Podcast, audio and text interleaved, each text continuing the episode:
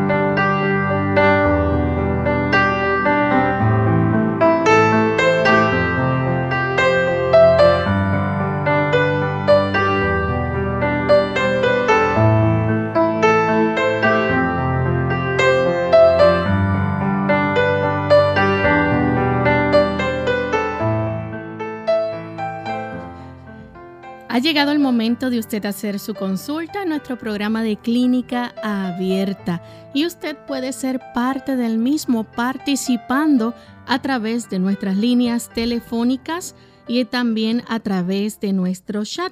Desde ya usted puede comenzar a llamar localmente en Puerto Rico el 787-303-0101 para los Estados Unidos, el 1-866-920-9765.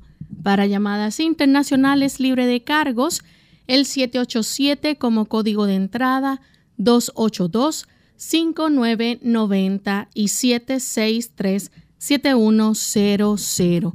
También a través de nuestra página web radiosol.org, usted puede escribir su consulta en el chat durante la hora del programa y también puede llamarnos oprimiendo el símbolo de teléfono si usted cuenta con los buscadores de Google Chrome o Firefox.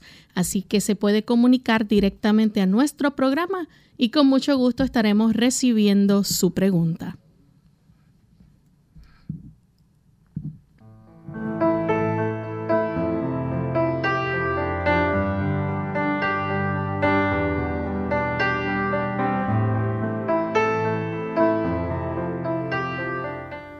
Y con mucha alegría nuevamente recibimos a cada uno de ustedes en esta hora de salud, su programa favorito de clínica abierta. Como todos los días, estamos aquí para llevarles la mejor información respecto al cuidado de su salud y para ello pues contamos con la ayuda del doctor Elmo Rodríguez. ¿Cómo está en el día de hoy, doctor? Muy contento nuevamente, Lorraine, de poder estar aquí con todos nuestros amigos Gracias a Dios tenemos esta hermosa reunión, esta buena oportunidad. ¿Y Lorraine cómo se encuentra? Contenta también de ver que ya nuestros amigos están ahí llamando y listos para participar. Perfecto, así que les animamos para que usted no solamente disfrute de esta conversación de salud, sino también puede invitar a otros a que también puedan hacerlo. Bien, pues vamos en este momento a escuchar el pensamiento saludable de hoy. Dice el pensamiento saludable. Entre la mente y el cuerpo hay una relación misteriosa y maravillosa. La primera reacciona sobre el último y viceversa. Mantener el cuerpo en condición de buena salud para que desarrolle su fuerza, para que cada parte de la maquinaria viviente pueda obrar armoniosamente, debe ser el primer estudio de nuestra vida. Descuidar el cuerpo es descuidar la mente. Hay una estrecha relación. Y literalmente, si usted pensaba que esto estaba compartamentalizado, no es así. Hay una gran relación, si es cierto que nuestro sistema nervioso central está en nuestro cerebro, en nuestra región del cráneo, y tenemos una médula espinal. Pero lo cierto es que aun cuando nosotros pudiéramos pensar en esos compartimentos, la realidad es que la interrelación que hay de los nervios que se prolongan de nuestro sistema nervioso central por medio de esas raíces nerviosas, de esos nervios que salen directamente entre las vértebras. Todo el cuerpo va a influir sobre la mente, pero a su vez la mente influye sobre el cuerpo. Y cuando usted ayuda para que haya sanidad en el cuerpo, se beneficia la mente. Cuando usted tiene una mente sana, usted también ayuda al cuerpo. Sea precavido, sea cuidadoso, usted puede tener un gran beneficio entre ambos. Bien, y ya estamos listos para comenzar a recibir sus preguntas, así que comenzamos con la primera llamada que la hace Marlene de la República Dominicana. Adelante, Marlene. Buenos días, bendiciones. Eh, yo le estoy llamando, doctor. Yo tengo una nietecita de un año y cuatro meses. Y ella tenía cuatro días con fiebre. Y cuando terminó la fiebre, le sale un rash en el cuerpo. Eh, estábamos pensando que tal vez era sarampión, pero eh, dicen que el sarampión está erradicado. Pero quisiera ver si el doctor me, o escuchar el doctor decirme que, qué podía hacer eso que tenga la bebé. Ella no deja de llorar, se rasca mucho, mucho, no quiere comer y ya tenemos varios días en ese proceso. Pero el ras fuerte comenzó a salir antes de ayer. Todavía lo tiene muy fuerte el día de hoy. Muchísimas gracias, la escucho por la radio. Muchas gracias. Miren, en los niños hay diversas enfermedades exantemáticas y el sarampión no se ha erradicado. La varicela, perdón, la viruela sí, pero el sarampión no. O sea que dentro de las enfermedades exantemáticas, esa es una todavía de las más frecuentes. También tenemos cierto grado de exantema eh, que puede estar ocurriendo también en algunos niños a consecuencia del el dengue, pero ya el cuadro pues no solamente sería fiebre, tendría que tener otras, eh, otros signos y síntomas.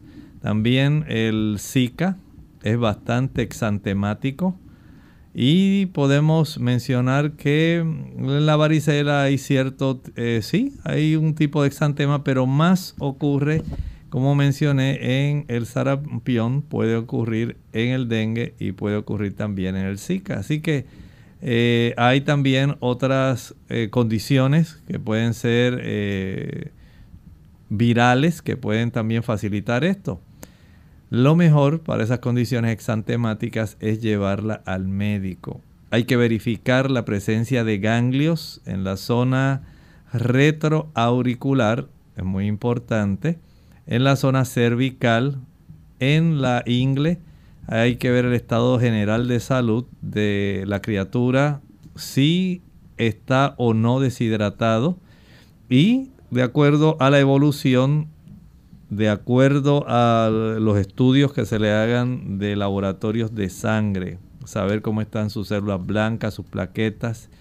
Todo esto es imprescindible, así que no se deje llevar nada más porque estamos en una situación difícil. Incluso los niños en esta situación que se está viviendo del COVID, también eh, se ha observado un síndrome especial que está ocurriendo en los niños que sufren COVID y precisamente tiene también un exantema.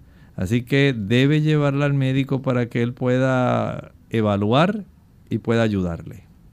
Continuamos entonces con Gladys. Ella nos llama de la República Dominicana. Adelante, Gladys. Que Dios bendiga, bendiga. Doctor, tengo osteoartritis en las rodillas. Estoy tomando en ayuna un vaso de jugo verde de apio con un limón. ¿Qué tiempo debo estarlo tomando? Gracias. Muchas gracias. Bueno, mientras usted pueda beneficiarse por el alivio y la reducción de la inflamación que le produce ese tiempo. O sea, todo depende de cuánto usted pueda beneficiarse. Mientras usted pueda reducir la inflamación de esa área que le reduzca el dolor, pues esto es algo útil para usted, es algo sencillo, algo adecuado. Pero recuerde que la osteoartritis generalmente va a tener un gran problema.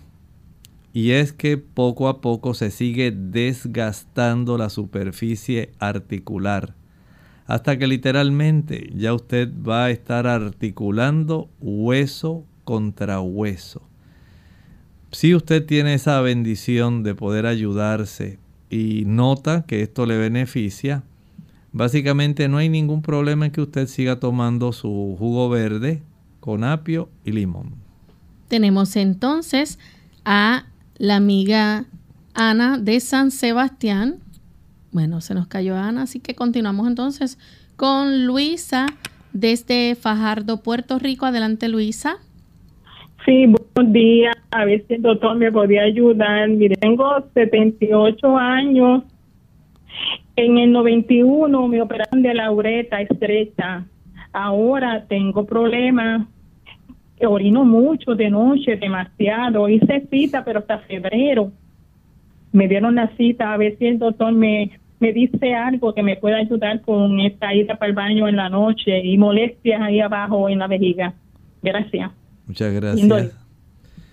Algunos pacientes, especialmente aquellos que padecen de hipertensión arterial, tienen esta situación de nocturia. Más veces se levantan a orinar durante la noche. Si usted está usando algún diurético, esto también puede facilitar.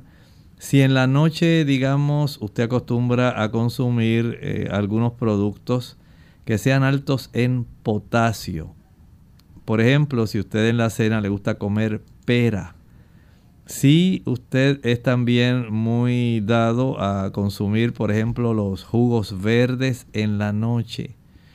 Si usted le gusta el melón de agua o el melón cantaloupe, pues va a tener una mayor probabilidad de que esto ocurra. Si usted consume también, digamos, eh, jugos en la noche de granada o algún otro jugo así que sea especialmente cítrico, va esto a facilitar que usted comience a levantarse varias veces en la noche. Pero tenga en mente que si está tomando algún diurético también, si usted padece de hipertensión arterial es más frecuente que esto ocurra. O si usted sencillamente tiene algún tipo de cistitis, que no necesariamente tiene que estar usando alguno de estos eh, medicamentos o consumiendo alguno de estos productos sencillamente tener esa irritación en las damas. Hay una afección que se llama la cistitis intersticial, que ocurre más en las damas que están en menopausia. Y esto pues puede inducir el que usted tenga este problema. Vea si eh, por lo menos antes de acostarse, digamos que usted ya deje de ingerir agua, por lo menos unas dos y media hora antes de acostarse. Y antes de acostarse, lo último que pudiéramos recomendarle, friccione con hielo. No dije ponga una bolsa de hielo. Dije fricción con un hielo sobre la región abdominal baja, la región que está por encima del hueso del medio abajo en la zona pélvica, ese hueso púbico encima de esa área hasta la vejiga. friccione con hielo durante 20 minutos esa área. Por supuesto, el frío inicialmente le van a dar deseos de orinar en el momento, pero usted notará que va a pasar mejor la noche y va a levantarse menos veces a orinar. Si usted eh, está en esa época ya de menopausia, el utilizar algún tipo de isoflavona en forma de suplemento puede ayudarle para que haya cierto tipo de protección a nivel de la mucosa de la vejiga y pueda haber menos inflamación en, esa, en ese órgano. Hacemos nuestra primera pausa y cuando regresemos continuaremos entonces con más de sus consultas. Pediatras preocupados por la obesidad infantil. La obesidad en los niños es una epidemia muy seria. Son propensos a diabetes, alta presión y otras condiciones. Los daños emocionales son terribles. Pueden quedar incapacitados. Eso puede evitarse. Laurita tiene un buen consejo. Amiguita, amiguito, protejan su salud, coman saludable, hagan ejercicio, vigilen su peso, da un buen ejemplo a mamá y a papá. Mensaje del Colegio de Médicos Cirujanos de Puerto Rico, la Asociación de Radiodifusores y esta emisora, protegiendo la salud de nuestro pueblo.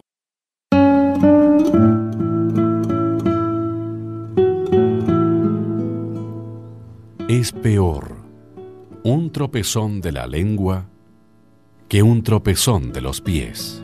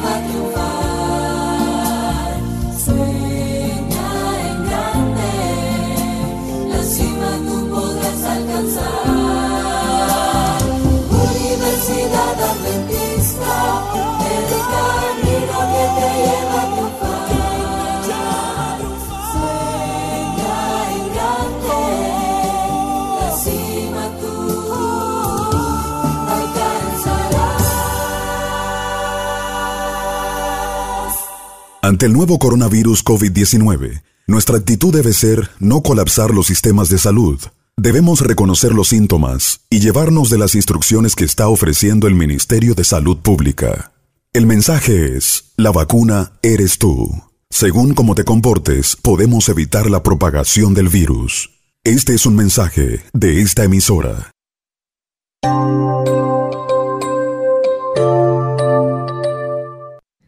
Estamos de vuelta en Clínica Abierta, amigos, y continuamos con sus consultas. Tenemos en línea telefónica a María. Ella llama desde Toalta, Puerto Rico. Adelante, María. Sí, buenos días. Buen día. Es sí, es porque tengo como un poco de ardor en, como yo digo, en mi garganta, pero no arriba, sino abajo, donde comienzan los pulmones. Y es solamente un ardor, no tengo más nada y quería saber si de alguna manera se puede, yo me alimento muy bien, más que bien diría yo, y todo lo que tomo es, completamente natural, pero quería saber si hay alguna forma de, de eliminar un poquito este ardor, porque a veces hasta me falta un poquito la respiración, pero a veces nada más. Yo hago todas mis cosas todavía en mi casa y demás, pero quería saber si de alguna manera pues podía eliminar un poco ese ardor que tengo ahí en mi garganta. Gracias. María, es probable que usted esté desarrollando algún tipo de reflujo, el ardor en la zona de la garganta y que baja exactamente detrás del hueso del medio del pecho, del esternón. Ese ardor generalmente se debe a algún tipo de esofagitis. Se inflama el área de ese tubo que comunica nuestra garganta con nuestra zona estomacal y algunas personas tienen alguna pequeña hernia en el esófago que facilita el retorno de contenido gástrico. Digamos, eh, ácido y otros productos que están ahí dentro del estómago suben en dirección a la garganta y al ascender no irritan solamente la garganta, irritan también ese conducto que es el esófago.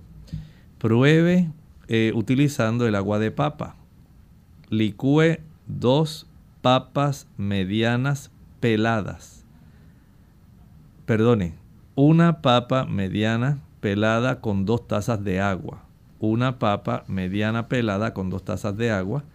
Proceda a colar y después que cuele esa agua de papa, tome de ella media taza 30 minutos antes del desayuno, 30 minutos antes del almuerzo, 30 minutos antes de la cena y esa otra media taza que les resta al acostarse. Si usted practica esto por unas 6 a 7 semanas, debe notar una gran mejoría. Pero tenga en mente que consumir algún alimento justamente después de las 6 de la tarde, especialmente alimentos que sean eh, proteicos, alimentos que contengan grasa o alimentos fritos, va a facilitar este problema. Si usted está sobrepeso, también debe bajar peso. Todo eso se acrecienta con esta situación si usted es de la que acostumbra a quedarse sentada después que ha comido o acostumbra a acostarse inmediatamente que ha comido, algunas personas dicen, yo de noche como mejor duermo, es que me coma algo y caigo bien rendido. Bueno, no lo haga.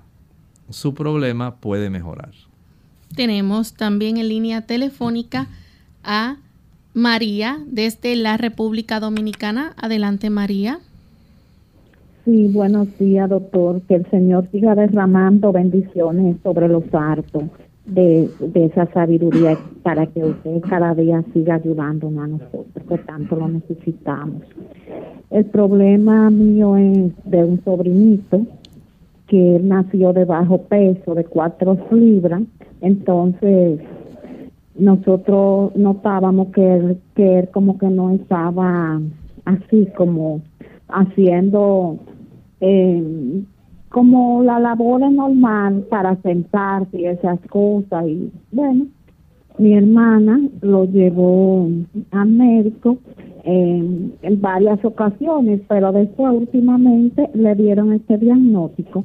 Le dijeron el niño tiene ocho meses y resulta que el niño tiene un corazón eh, más grande de su edad entonces le explicaron que tiene como el corazón como de un niño de ocho años. Entonces nosotros estamos sumamente mortificados, doctor.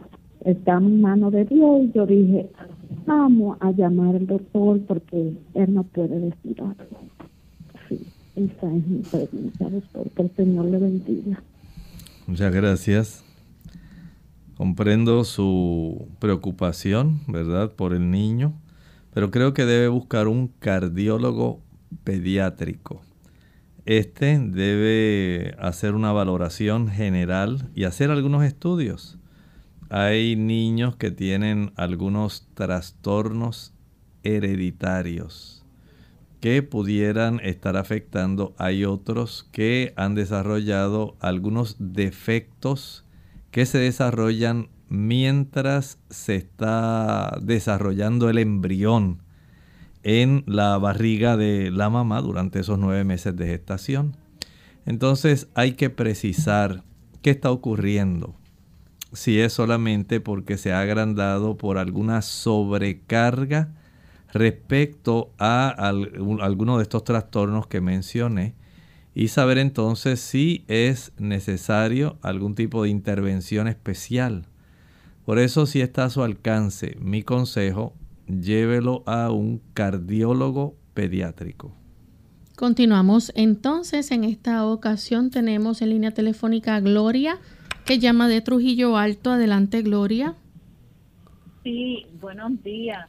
Este, yo quería consultarle al doctor porque desde la semana pasada, este, este, como que yo parezco, yo parezco de calambre, pero como ya se me quitaron porque bebo mucha agua y es cuando hago mucho ejercicio pero ahora desde como le explicaba desde la semana pasada este me sube por los pies como como no un calambre bien fuerte pero como un calambre que me va cogiendo poco a poco y sigue subiéndome eh, y por la espalda y todo y eso es de la semana pasada sigue poco a poco es un calambre que me da por todo el cuerpo hasta que se me queda así como en la espalda, como si algo te estuviera subiendo todo el tiempo y me coge los brazos, el pecho y la espalda.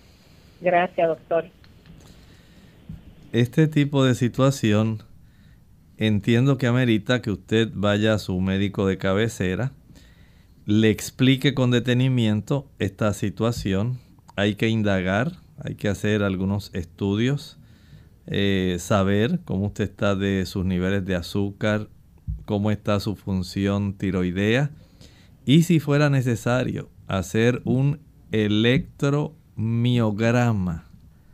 Este tipo de estudio ayuda a saber cómo está la conducción nerviosa en diferentes nervios de nuestras extremidades superiores y nuestras extremidades inferiores y puede ayudar a detectar si hay algún trastorno de conducción, si hay algún trastorno inflamatorio que esté facilitando el desarrollo de esta situación. Así que vaya con su médico, deje que él revise y que él le ordene algunos estudios como estos que mencioné. Bien, tenemos entonces a Carmen, que llama de Mayagüez, Puerto Rico. Adelante, Carmen. Buenos días. doctor, yo quería saber si había algo bueno, porque tengo este, un problema en el estómago, que todo me, eso es un, un en el estómago que no se me quita. Dice, lo que coma, lo que beba, se, me hice la colon y la gastro y salí bien de todo, pero tengo en el estómago, no me acuerdo ahora cómo se llama. Entonces me dieron, la doctora me dio este una medicamento este orgánico, eh, pero no me hace nada y me paso tomando antiácido y todas esas cosas y eso es que no se me quita, no se me quita ese rebote que me da en el estómago, a ver si usted me podría dar. Muchas gracias y espero la respuesta. Usted pudiera estar utilizando para ayudar en este problema una tableta de enzimas digestivas. Enzimas digestivas, una o dos tabletas con cada comida. Pero escuche con atención.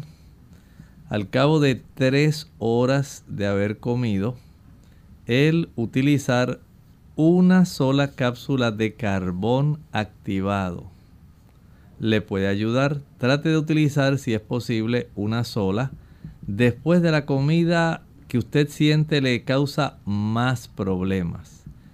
Las enzimas digestivas, las tabletas de enzimas digestivas las puede utilizar justamente después de cada comida. Pero la cápsula de carbón es preferible que dos y media a tres horas después. Si fuera necesario, de una hasta tres veces.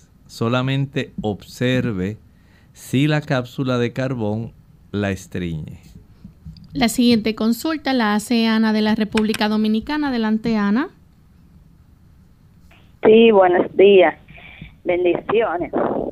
Eh, una pregunta para el doctor. Yo soy una paciente de, de osteoporosis, pero ya tengo otopenia y me hicieron una resonancia y salí con espondiloartrosis, la cual tengo cinco meses sufriendo mucho. Me dieron 25 terapias y me sentí peor antes yo sufría mi dolor de cadera, pero eh, me daban la terapia, terapia y me sanaba, pero ahora tengo cinco, casi seis meses que no puedo ni trabajar ni nada.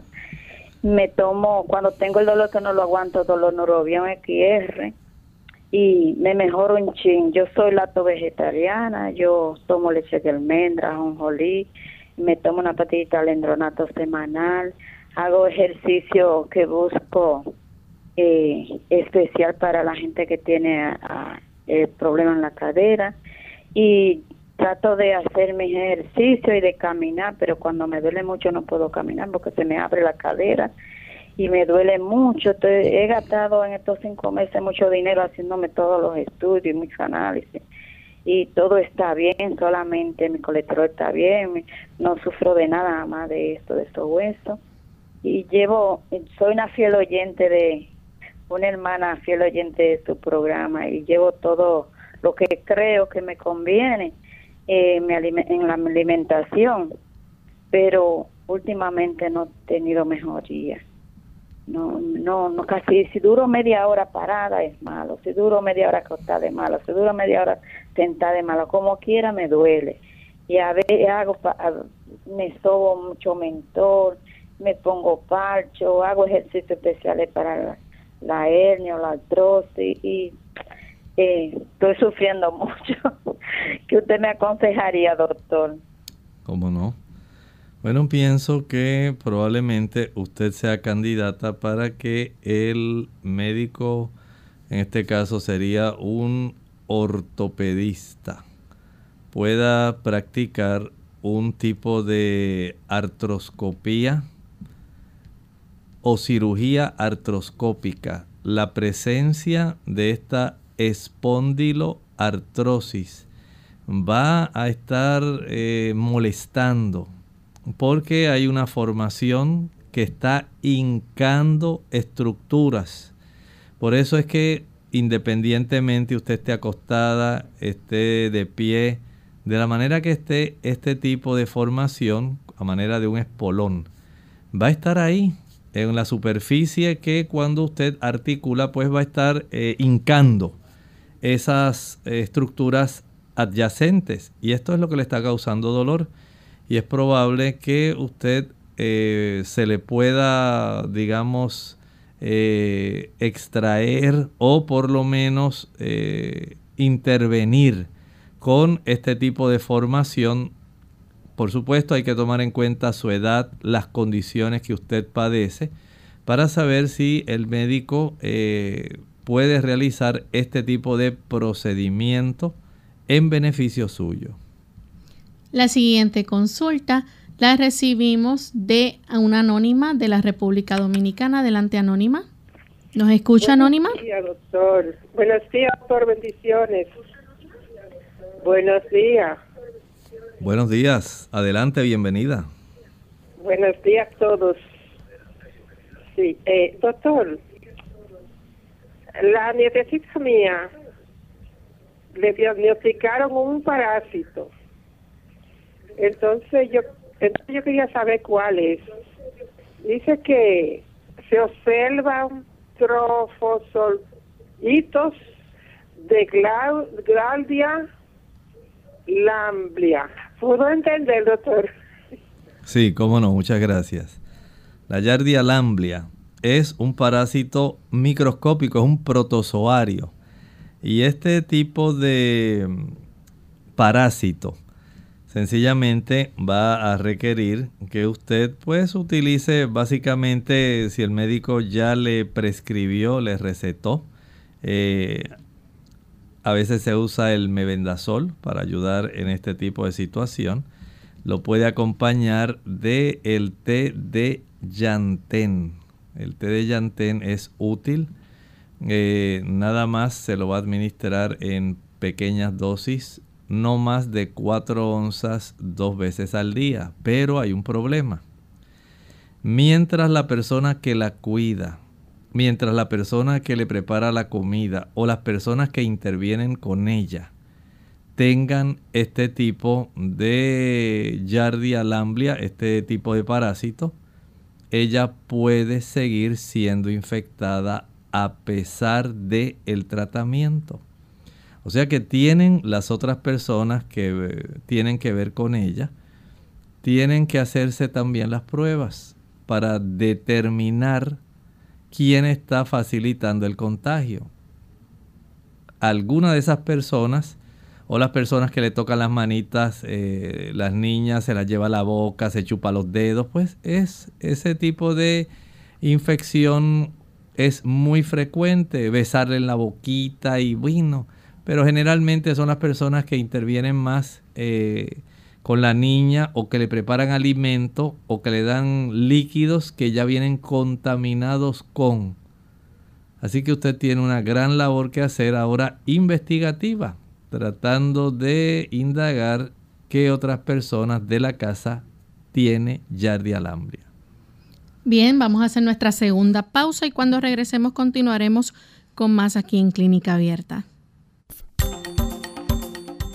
La mascota, la mejor compañía de alguna forma u otra llegan a ser o a dar terapia a sus dueños. En personas mayores se comprobó que la compañía o convivencia con ciertos animales tiene efectos positivos. El primero de estos, un aliciente contra la soledad. Nueva esperanza para la cura del Alzheimer. Hola, les habla Gaby Sabalua Godard en la edición de hoy de Segunda Juventud en la Radio, auspiciada por AARP. La esperanza nunca muere, y de acuerdo con las optimistas declaraciones de los varios científicos enfocados en la batalla contra el Alzheimer, este dicho tan popular se aplica en su totalidad a los nuevos tratamientos. La buena noticia llega justo cuando la generación mejor conocida como los baby boomers se aproxima a la tercera edad o a su segunda juventud. Debido a que la edad es la mayor factor de riesgo para contraer el Alzheimer, los médicos temen una posible epidemia de esta enfermedad. Actualmente, más de 50 millones de personas en Estados Unidos padecen este mal, que se manifiesta a través de la pérdida de memoria, la razón y finalmente con la muerte.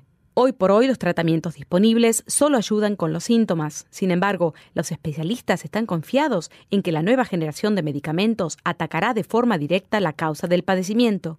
Los científicos, después de 20 años de investigación, se consideran en un punto donde entienden mejor los mecanismos de la enfermedad y donde las probabilidades de lograr una terapia exitosa contra la misma son bastante altas. Por supuesto que lo ideal es identificar la enfermedad en sus fases tempranas y poder combatir los síntomas antes de que aparezcan. El patrocinio de AARP hace posible nuestro programa. Para más información, visite www.aarpsegundajuventud.org. Ante el nuevo coronavirus COVID-19, no debe cundir el pánico. Pandemia no es un sinónimo ni de muerte ni de virus mortal. Esto no significa que vamos a morir todos. El mensaje es, la vacuna eres tú. Según cómo te comportes, podemos evitar la propagación del virus. Este es un mensaje de esta emisora. Clínica Abierta. Ya estamos de vuelta en Clínica Abierta, amigos, y continuamos recibiendo consultas. En esta ocasión tenemos a Aneudi, que llama desde Estados Unidos. Adelante, Aneudi. Sí, buenos días, saludos a todos, bendiciones para ti, para el pastor, para el doctor y todos los amigos. Este, doctor, tengo una pregunta. Un miembro de mi familia se hizo su físico y le salió con el hígado graso, también con el colesterol bueno, un poquitito bajo de lo normal. Quería saber qué le podría recomendar en cuanto a los tratamientos naturales que podría tratar para mejorar su hígado y para mantener el colesterol bueno en su nivel. Muchas gracias y feliz día. Muchas gracias a usted por hacernos la consulta. Vea que usted tiene una gran situación muy buena. El hígado graso, si la persona está sobrepeso, no se va a reducir. No va a haber mejoría. O sea, la persona tiene que bajar peso. Si la persona toma alcohol, va a desarrollar hígado graso. Si tiene elevados los triglicéridos, va a desarrollar hígado graso. Si tiene trastornos de la glucosa, va a desarrollar hígado graso. Si le encanta consumir frituras, le gusta también el uso abundante de aceites. Hay muchas personas ingiriendo dosis de aceite de coco y así han adoptado diversos tipos de prácticas pensando que como es natural y es bueno, pues todo va a ir por el buen camino. no siempre las cosas son así. El uso indiscriminado de estos aceites y estos productos que mencioné van a facilitar que la cantidad especialmente de triglicéridos aumente, se depositen no solamente en las regiones del abdomen, en las regiones alrededor de los órganos, sino también en el hígado. Y entonces se desarrolla el hígado graso. El hígado graso también es preocupante porque es más fácil desarrollar cirrosis a consecuencia del hígado graso. También debo entender que al bajar peso, al ejercitarse, especialmente al sol, la persona baja peso comienza a facilitar el descongestionamiento del hígado y el ejercicio al aire libre es lo que eleva la cifra del colesterol bueno, el HDL, las lipoproteínas de alta densidad. Estas personas con hígado graso, por supuesto, tienen que hacer los ajustes que mencioné. No va a comer amarillos, platanitos fritos, tostones, quesadillas, productos ricos en queso, productos que son ricos en grasa. No lo va a utilizar sencillamente se va a poner en un riesgo que no le va a beneficiar para nada reducir su hígado graso. El uso de, digamos, dulces, bombones, helados, paletas, bizcochos, galletas, flanes, chocolates, brazos gitanos, tembleque, arroz con dulce, esos productos van a agravar el hígado graso. Esta persona debe evitar el consumo de azúcares Debe ser muy cuidadoso al leer los ingredientes de aquellos alimentos que consume, aunque aparentemente sean naturales. Muchos tipos de compañías como parte del proceso de brindar dulzor a su producto están utilizando el jarabe de maíz alto en fructosa. Y este jarabe comercialmente es muy económico para cualquier compañía. Esto se ha relacionado mucho, mucho, mucho con el desarrollo de hígado graso. Lo utilizan para los refrescos, las sodas. Lo utilizan para postres, aunque aparentemente sean naturales. Y así usted por el estilo, el uso, digamos, de mucho aceite de oliva, el uso también del aceite de coco, tomarlo por cucharadas, todo eso va a facilitar el desarrollo de hígado graso. La siguiente consulta la recibimos entonces de Yomaira. Ella llama de República Dominicana. Yomaira. Buen día. Buen día. Buen día, doctor. Primera vez que llamo, siempre escucho su programa. Buen día.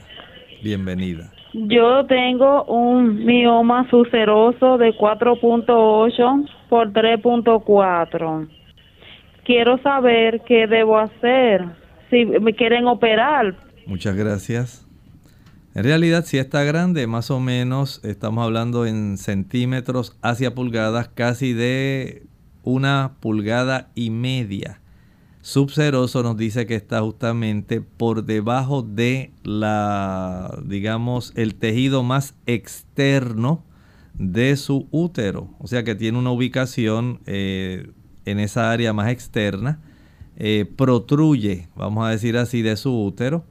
No sabemos la ubicación, si es en el fondo, si es cerca del área cervical, eh, no, no tenemos esa ubicación, pero por lo menos el tamaño. Este tipo de, eh, pudiéramos llamarlo tumor benigno, va a agravar su sangrado menstrual. Generalmente la dama tiende a sangrar mucho, pierde mucha sangre, la hemoglobina le baja, se debilita y es básicamente un cuento de no acabar. Por eso el médico entiendo que le ha hecho este tipo de recomendación, porque está buscando beneficiarla, no es porque él necesariamente quiera hacer esta cirugía. Pero este tamaño pues ya está grande. Hay damas que todavía le crece aún más. Esto ocurre por el uso de sustancias que facilitan un desbalance en la proporción de estrógenos y progestágenos. especialmente por el consumo de leche y huevos. Estos dos eh, tipos de productos animales inciden mucho en ese desbalance, trastornando ese balance y facilitando un predominio de estrógenos. No son los únicos, pero pudiéramos decir que son los más frecuentemente asociados con eliminar el queso, eliminar el consumo también de carne de todo tipo, va a reducir la influencia estrogénica. Lamentablemente en muchas damas no se achican este tipo de miomas, leiomiomas, hasta que la dama no llega a la menopausia. Mientras haya un estímulo estrogénico, siguen creciendo. Mientras usted no haga ajustes en su alimentación, si usted no se ejercita, si no deja de comer esos productos, lamentablemente va a continuar con su problema de sangrado, de trastornos menstruales y por supuesto va a comenzar un proceso de compresión. Esto va a comprimir estructuras dependiendo de la ubicación, no solamente que sea subseroso, sino si está en la región del cuerpo uterino a la derecha, cuerpo uterino a la izquierda, al frente, atrás sí está entonces eh, impidiendo que haya un buen flujo de sangre porque está comprimiendo alguna estructura vascular, si está facilitando eh, que usted esté estreñida. O sea, hay varias cosas involucradas. Vea si usted puede hacer cambios en su estilo de vida, en su alimentación, porque si no lo puede hacer o no lo desea hacer, la cirugía es la respuesta. Bien, tenemos entonces la primera consulta del chat. Anónimo de la República Dominicana pregunta, ¿sería tan amable de recomendarme algunas plantas medicinales para disminuir la miopía? No hay ninguna. Escúchelo bien, no hay ninguna. Usted tiene un problema directamente de refracción. Este problema de refracción lleva básicamente al desarrollo, al enfoque de los objetos que usted ve a que se puedan proyectar antes de la retina, antes de la zona de la mácula.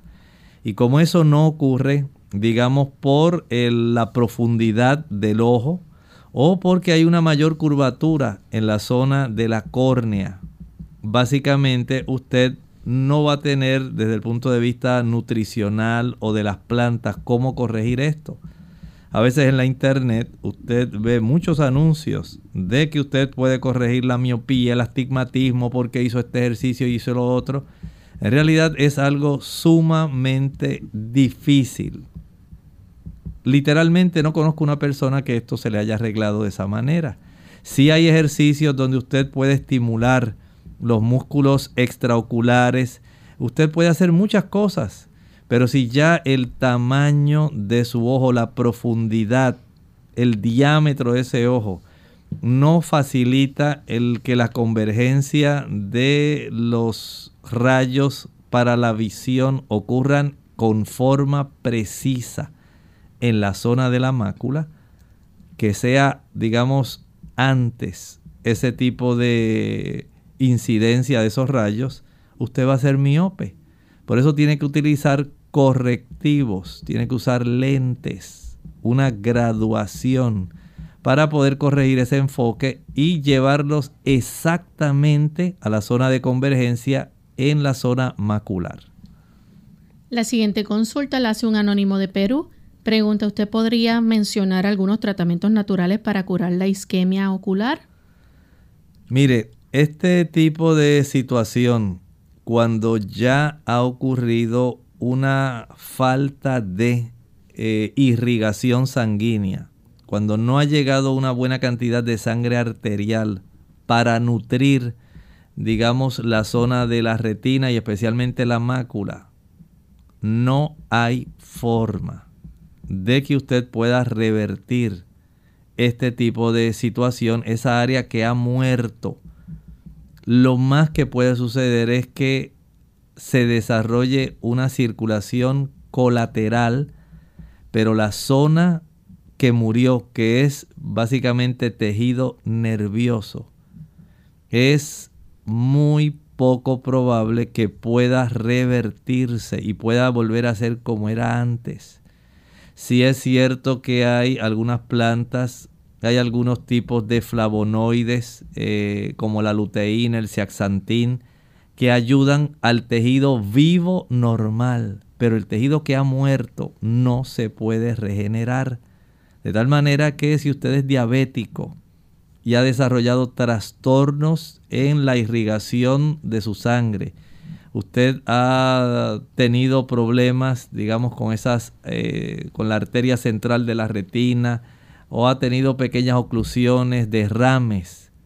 Sencillamente esa porción que ya murió no puede recuperarse, pero sí puede evitar que se desarrollen esa misma situación en otras áreas de su retina. Bien, tenemos entonces a Lola de Estados Unidos. Dice, tengo el nivel de, dice C, Reactive Protein, en 8.3. Aparentemente este nivel no es normal. ¿Qué significa esto y qué puedo hacer para el hígado graso? Este sencillamente es un marcador que utilizan muchos médicos para saber el, grado de inflamación que tiene el cuerpo, pero es muy inespecífico. Hay, por ejemplo, personas que tienen afecciones cardiovasculares, que están desarrollando, digamos, problemas con la homocisteína. Y esto se puede elevar. Hay problemas que tienen artritis reumatoidea. Esto se puede elevar. Si usted padece de lupus, se puede elevar. O sea, hay una serie de situaciones, incluyendo hasta las personas que padecen COVID, pueden tener eh, elevada la proteína C reactiva. Y es un indicador, como digo, bien inespecífico. Si su hígado está inflamado, porque usted tiene hígado graso, las enzimas hepáticas están inflamadas, y tiene proteína C reactiva alta, es probable que sea parte del problema, pero recuerde, no es específica. No sabemos si además de tener usted el hígado graso pudiera tener, como le digo, trastornos eh, de inflamación en el endotelio de sus arterias, problemas en la superficie articular de diversas articulaciones de su organismo como es muy inespecífica, habría que enfocarse a tener un buen historial, que le duele, que le pasa. Esto además de un examen físico, además de imágenes si fuera necesario, una ultrasonido, un sonograma, una ecografía. Tener además de eso algunas pruebas de función general o específica de acuerdo a lo que se sospecha. Así que de esta manera es muy inespecífico. Lamentablemente no se le puede dar algo, como dicen las personas, que sea específicamente para la proteína C reactiva porque no sabemos qué área, qué órgano, qué sistema es el que está afectado. La próxima consulta, bueno, no tenemos más ninguna, así que ya prácticamente entonces llegamos al final de nuestro programa. Agradecemos a los amigos que estuvieron participando en el día de hoy, que se comunicaron con nosotros y aquellos que también nos escribieron. Los que no pudieron entrar, pues les invitamos a que la próxima semana lo intenten, el siguiente martes. Ya para finalizar, queremos entonces compartir con ustedes este pensamiento para meditar. En la Sagrada Escritura, el Evangelio según San Juan, más bien la epístola de Primera de Juan, capítulo 5 y el versículo 2. Dice, en esto conocemos que amamos a los hijos de Dios, cuando amamos a Dios y guardamos sus mandamientos. El hecho de que usted tenga amor por los demás no es algo innato. El Señor pone ese amor, agape o ágape, dentro de usted y dentro de mí cuando nosotros le damos cabida a Él en nuestro corazón. Y por supuesto, el hecho de que nosotros le permitamos a Él entrar, el hecho de que Él perdone nuestros pecados, también Él le interesa el poder intervenir con su poder en una obra de transformación. Sí, no es solamente el interés del perdón. Él está interesado en cambiarlo a usted de un pecador en un santo. El pecador es el que transgrede la ley de Dios. ¿Que ¿Cuál es la ley de Dios? Usted la puede encontrar en el capítulo 20 de Éxodo. Ahí están los 10 mandamientos.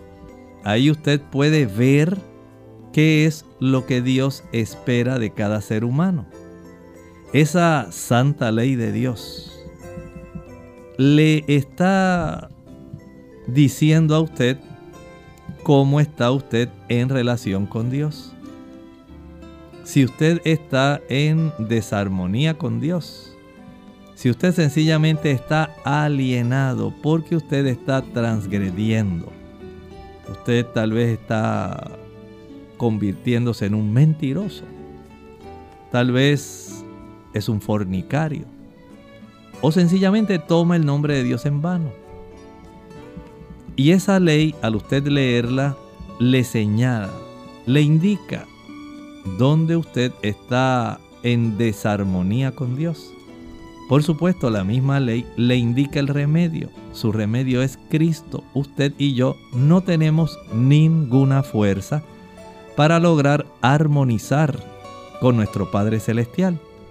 Pero afortunadamente Él mismo es el que nos atrae hacia Él. Al nosotros ver nuestra vida confrontada con la santa ley de Dios, detectamos dónde estamos siendo enajenados con Dios. ¿En qué estamos mal? ¿Qué estamos haciendo impropiamente?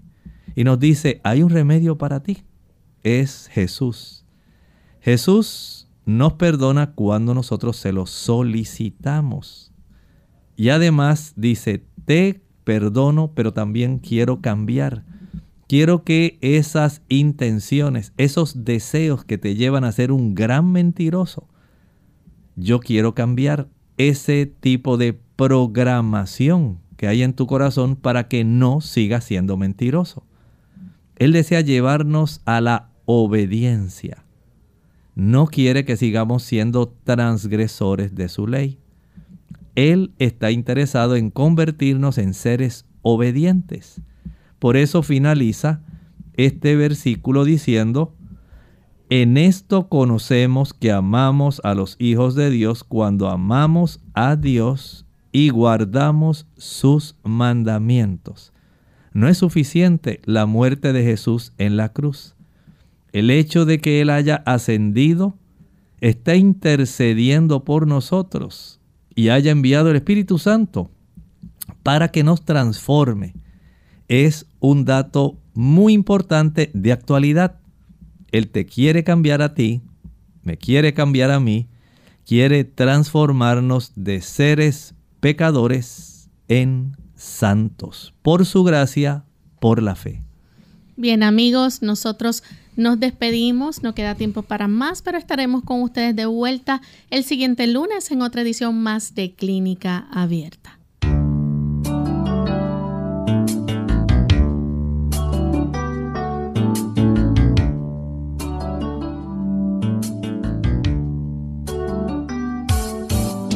Clínica Abierta no es nuestra intención sustituir el diagnóstico médico. Antes de poner en práctica cualquier consejo brindado en este programa, usted debe consultar con su médico. Hasta la próxima.